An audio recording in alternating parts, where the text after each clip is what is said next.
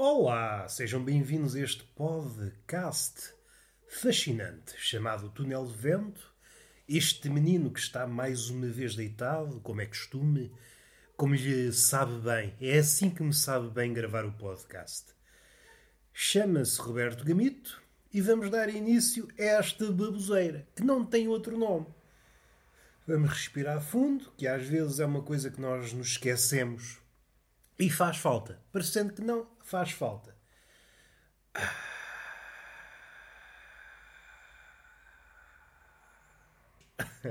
E o podcast está feito. Só vim aqui para respirar. Já que não me ocorre mais nada, vamos lá falar aqui de uma coisa. A grafia das palavras, que é um tema que vocês estavam mesmo à espera de ouvir discutido. Ei, finalmente tocou naquele assunto que eu queria. A falar de, de fudanga, dos assuntos da atualidade. Não, nós queremos é saber da evolução da grafia. Isso é que nos entesa o pirilau. E já resvalei para abranger isso. Eu estava aqui num tema de teor mais armado ao pingarelho e resvalei para a marotice.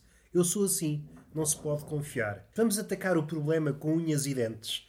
Somos uns selvagens a tratar os temas. Estava eu, todo entretido, a ler uma revista. Uma revista antiga, pode ser chamado um jornal, assim, um semanário, o que vocês quiserem chamar um conjunto de folhas de pendor humorístico. Isso também é outro tema que podemos abordar, se eu tiver vontade. A forma como escrevemos as palavras e podíamos abalançar-nos para discutir o novo acordo ortográfico, se faz sentido, até que ponto faz sentido, se as motivações para o acordo são as certas. Enfim, podíamos ir por aí, já muito se falou já houve muitos avanços, muitos recuos, e normalmente por pessoas que têm uma ligação um bocadinho distante com a língua. É muito engraçado verificar pessoas que não sabem nada sobre a língua, mais uma manifestação daquilo que é muito presente no nosso século. Pessoas que não dominam, nem pouco mais ou menos, não sabem nada do tema que estão interessados em discorrer, mas isso não os impede de falar. E lembro-me sempre daquele episódio que já falei aqui neste podcast, um compincha qualquer que, naquela aplicação barra rede social de livros acerca do livro de Moby Dick, de Melville, escreveu algo como isto. Eu não li o livro, mas vamos lá aqui opinar sobre o livro. É isto que me alegra. É muito engraçado, sobretudo quando se trata de obras-primas. Eu não sei nada acerca disto que vou falar mas isso não me impede de falar. Eu, que sou um Zé Ninguém, vou falar, vou criticar espalhafatosamente uma obra que passou pelo crivo do tempo. O livro Moby Dick é um daqueles exemplos cruciais. Em vida, salvo erro, só teve uma edição, não teve grande aceitação. Em vida, não sei se houve uma segunda edição. Acho que não. E até mesmo a primeira edição foi uma edição de poucos exemplares e se não me engano, nem todos os exemplares foram vendidos. Houve críticas azedas sobre o, livro em si, sobre a arquitetura do livro, coisa que amargurou Melville e na última parte da vida, se a memória não me falha, dedicou-se à poesia. Não que tivesse feito mal, porque os poemas de Melville também são bons, mas à nossa luz, aquilo que nós podemos dizer como certo sobre o livro Moby Dick, está entre os melhores de sempre.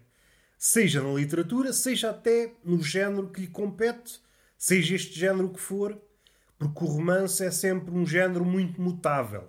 E, apesar de ser um livro que está num grupo muito restrito de livros, teve ainda o condão de, de quebrar barreiras no que ao romance concerne. Há um antes e um depois de Moby Dick, assim como há um antes e um depois do Quixote. Adicionaram possibilidades ao romance.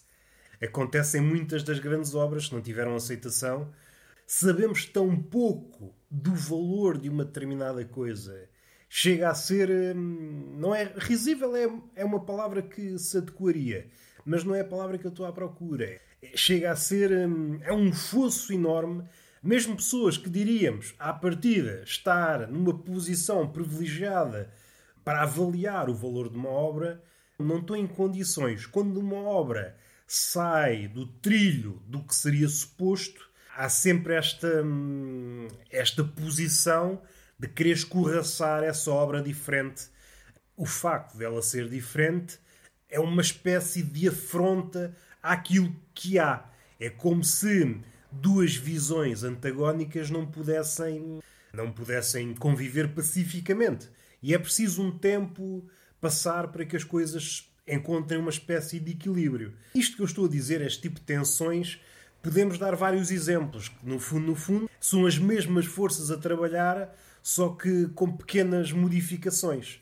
É normal um escritor não elogiar os seus pares. O escritor raramente, sobretudo os escritores de topo, não estou a falar dos escritores medíocres, que aí acontece outra coisa que é um círculo de legitimação. Eu digo que B é bom e B diz-me que eu sou bom. E há aqui um círculo, e quanto maior for o círculo, mais forte é a ilusão. Mas isso é uma ilusão que tem alguma força, porque tem, apesar de ser ilusão, é uma miragem resistente no presente, mas assim que os componentes principais desse círculo se esfumarem, é o tempo que entra em ação e é ele que tem decidido, até agora, o que é que fica, o que é que evapora.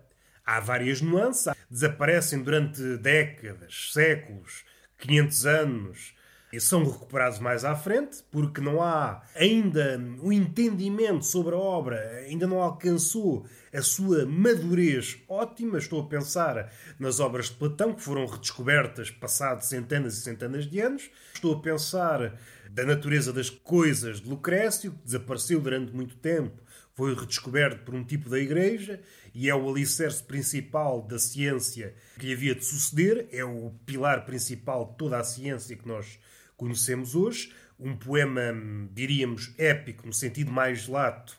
Já me perdi. O que é que eu estava a dizer antes? Esta relação tensa com os seus pares vivos e é engraçado. Estou a pensar num, num exemplo muito em particular, mas isto podia dar uh, dezenas e centenas de exemplos. Seja nos vivos, seja nos mortos. Estou a pensar, por exemplo, no Lobo Antunes. O Lobo Antunes facilmente elogia o escritor morto, porque não está, ainda que esteja, mas não está diretamente a concorrer com ele, o processo não é que esteja fechado, o processo de avaliação de um artista nunca está fechado, mas está mais próximo de o estar. Um escritor vivo ainda está tudo em cima da mesa. O escritor vivo, um escritor de topo, ainda está a dar as suas últimas cartadas no que toca ao capítulo da imortalidade. E é sempre aquela imortalidade possível e temos que ver ainda outra coisa: estamos no século XXI e a nossa relação com o livro pode modificar-se, está a modificar-se e pode modificar-se ainda mais. É daquelas relações que exige de nós um compromisso enorme, pensando em livros maiores, maiores tanto em estatura, em envergadura, em número de páginas, pensando no Quixote, pensando no Moby Dick, pensando no, nos cantos de Ezra Pound que é nazi, o bandido, mas escreveu um livro que foi importante para a poesia. Ok, mais perto de nós, a Piada Infinita, o Arco-Íris da Gravidade, se eu não me engano, já li isso há muito tempo, daquele escritor americano que é muito fugidio. Livros assim que se atiram para as centenas de páginas assim largas e alguns aproximam-se de um milhar de páginas. É um desafio. Nós estamos à procura de coisas muito curtas. Vamos tocar naquele tema que já foi tocado aqui várias vezes, a relação nossa relação com o mundo e a nossa forma de consumir, hum, vá, vou utilizar a expressão muito em voga, conteúdo, está a ficar um bocadinho afunilada. Estamos apenas a consumir pequenos fragmentos. Para certo tipo de coisas, se for um conteúdo muito pequenito, adapta-se mais ou menos. Agora, se for um conteúdo como um livro, às vezes até um filme maior, só faz sentido, só pode ser consumido se houver um compromisso. Não há um sucedâneo mais condensado. Perde-se sempre muita coisa.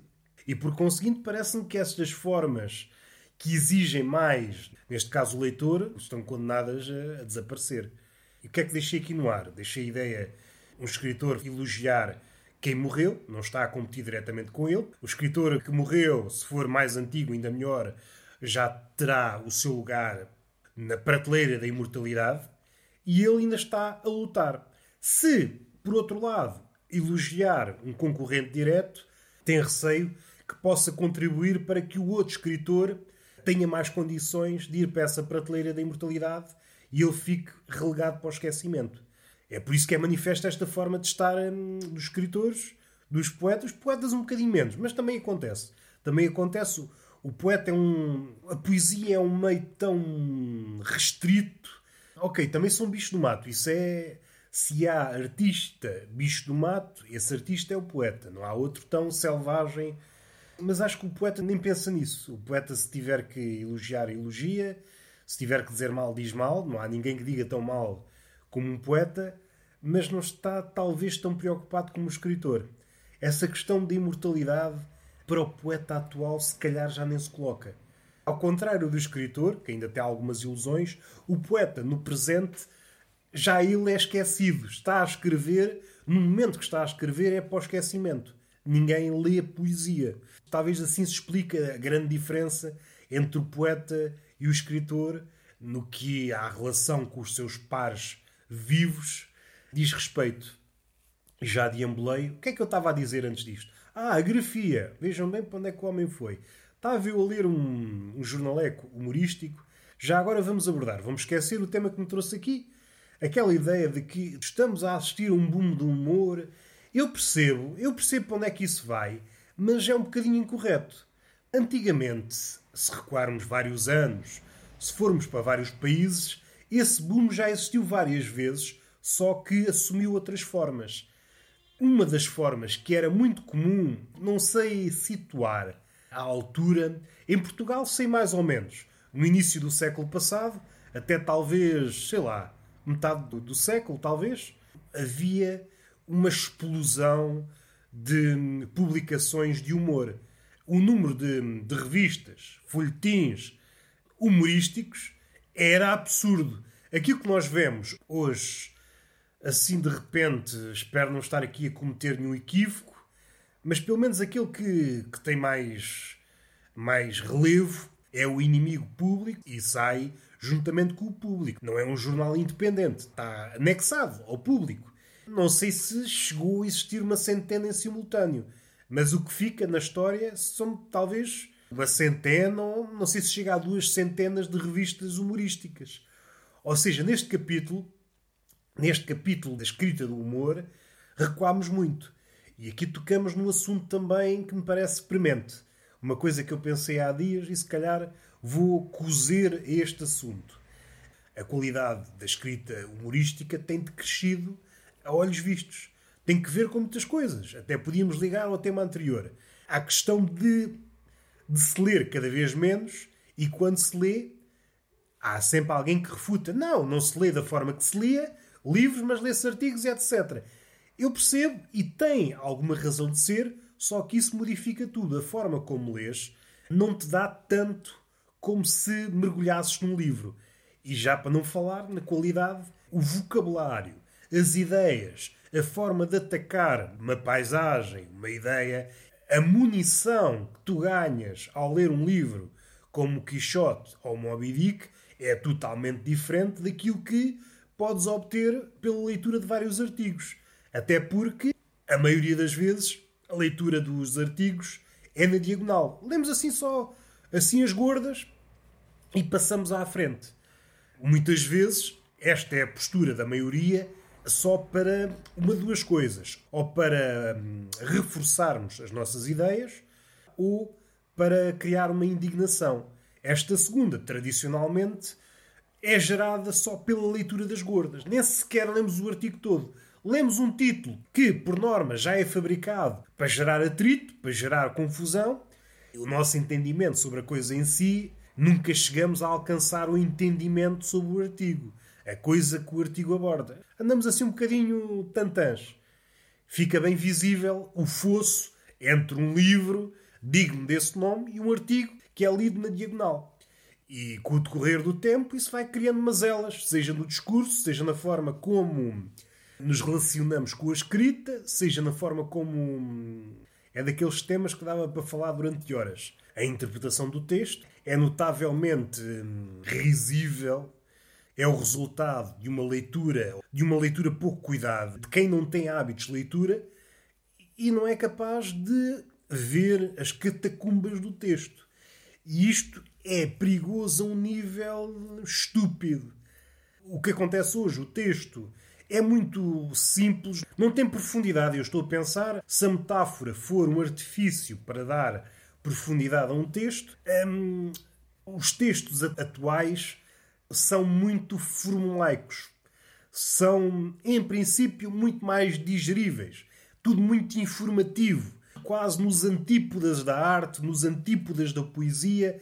Mas mesmo assim, grande parte das pessoas não consegue perceber este tipo de texto. Está aqui a criar um problema. Os textos estão cada vez mais depurados no sentido de extirpar a ambiguidade, estão-se a aproximar a pouco e pouco de um rótulo, de uma embalagem qualquer. Tudo que fugir, tudo que hum, der duplo sentido, triplo sentido, der um sentido metafórico, der uma camada irónica, é totalmente desaconselhado. Isso cria problemas. Isto é o mundo que os literalistas, os amigos do literal, estão a construir. Tudo que não é literal é desaconselhado. E por vezes até é criticado como um sinal de sobranceria, como se as coisas só pudessem atualmente existir num plano. Não podem existir vários planos metafóricos, nem acima nem abaixo, não pode existir grãos de ambiguidade, o que só mostra a nossa relação pueril com o mundo. A nossa relação com o mundo é sempre uma relação ambígua. A verdade é sempre algo que não pode ser. Aproximamos-nos, mas está sempre um bocadinho lá ao longe. Estou a deambular por tanta coisa, estou a pensar em várias coisas e não sei qual é o tema que eu quero atacar. Está a falar aqui na ambiguidade, aqui o perigo do literal. Há uns tempos, não sei se foi no ano passado, li um artigo sobre a morte de uma das últimas revistas inglesas de humor. É a forma como o humor está num formato, esse formato desaparece, salta para outro formato. Se formos sérios, não podemos falar de explosão do humor, ou que hoje estamos a viver uma época de ouro do humor. Isso é completamente falso. O que pode acontecer é que há uma época de ouro no que toca ao humor numa determinada esfera. Podemos estar a pensar nos vídeos, no mundo dos podcasts, por exemplo. Sempre houve várias explosões ao longo dos séculos. Só que os formatos, estou a pensar no início, dos inícios, aquela explosão do. não queria chamar humor, mas a explosão da comédia nos teatros na Grécia, esta explosão nas revistas. Em termos de pessoas que escrevem humor e escrevem bem, nesse capítulo parece que estamos, estamos a perder. E a perder por goleada. Há muita gente a escrever, há, mas ao nível que se escrevia antigamente, não. E isto leva-me a um tema que eu pensei há dias. A questão dos cronistas do humor, eu acho que nunca houve tão poucos como há hoje. E voltamos a tocar na nossa relação com a escrita, já não é um meio tão apetecível como era há uns tempos, há menos leitores, e uma coisa leva à outra. O último cronista de humor que apareceu nos últimos tempos, talvez, talvez, tenha sido o Guilherme Duarte. Não apareceu assim mais ninguém. Humor propriamente dito. Não é aquele humor.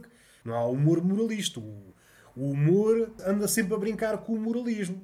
O humor moralista parece-me assim um bocado um oxímoro. Ou é uma coisa ou é outra. Aquele humor que, que põe em primeiro plano dizer às pessoas para fazer assim um assado e se esquece de subverter a realidade, parece que é um humor assim um bocadinho coxo. Isto é a minha opinião. Como diz o outro. E nem estou a pensar de um nível, por exemplo, como o Ricardo Araújo Pereira. Nem estou a pensar a esse nível. E esse nível não apareceu mais nenhum nos últimos tempos. Nos brasileiros, também acho que já houve uma altura onde houve mais cronistas.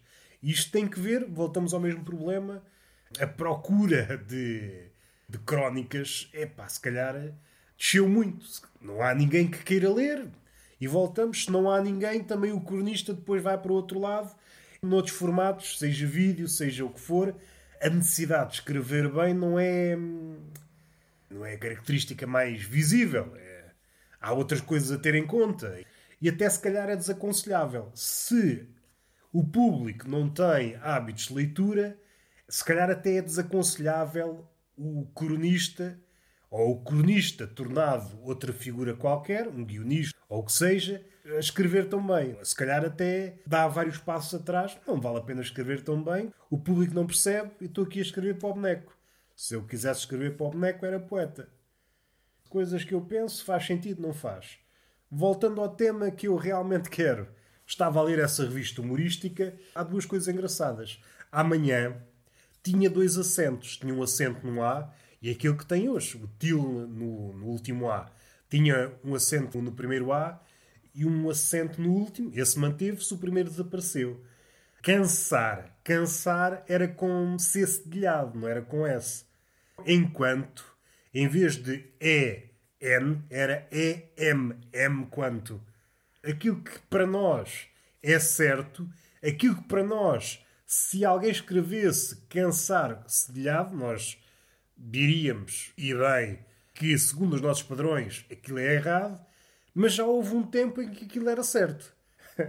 já houve um tempo em que cansar com C cedilha estava certo. Havemos de chegar a um tempo, estou a partir do princípio que um dia se vai descobrir a máquina do tempo.